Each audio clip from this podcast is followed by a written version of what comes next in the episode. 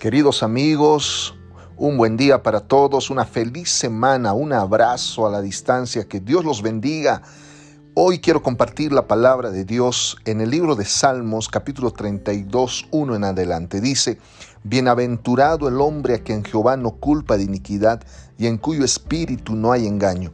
Mientras callé se envejecieron mis huesos en mi gemir todo el día porque de día y de noche se agravó sobre mí tu mano, se volvió mi verdor en sequedades de verano. Mi pecado te declaré y no encubrí mi iniquidad.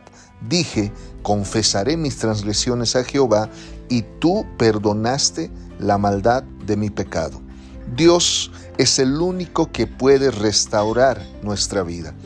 En el pasaje bíblico vemos a David con un sentimiento de culpa después de haber cometido dos grandes pecados, adulterio y asesinato.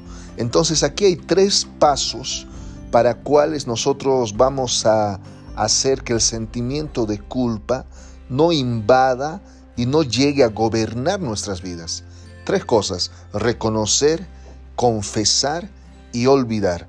Es eso lo que el rey David hizo. Reconoció, empezó a confesar, declaró, dice la Biblia, su pecado y olvidó y comenzó de nuevo.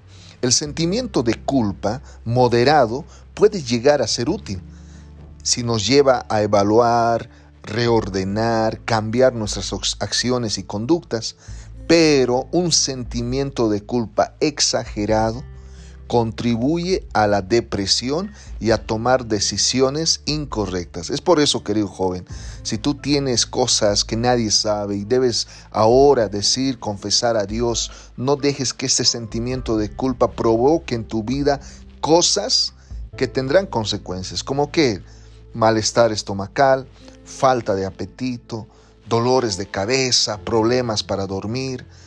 En un joven se expresa esta depresión con una baja autoestima, fracaso universitario, abandono universitario, bebidas alcohólicas, drogas.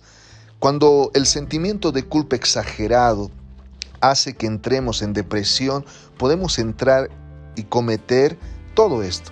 Es por eso, querido joven, que la Biblia dice que el único que puede quitar esto, que puede sacar este sentimiento de culpa es Jesús. Mateo 11:28 dice, venid a mí todos los que estéis trabajados y cargados, y yo os haré descansar.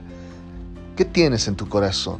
Hay cosas que debes contarle a Dios, hay cosas que debes reconocer, confesar y olvidar. Esta semana yo te desafío y te invito a que podamos entrar y estar a cuentas con nuestro Dios y podamos estar en paz con todos.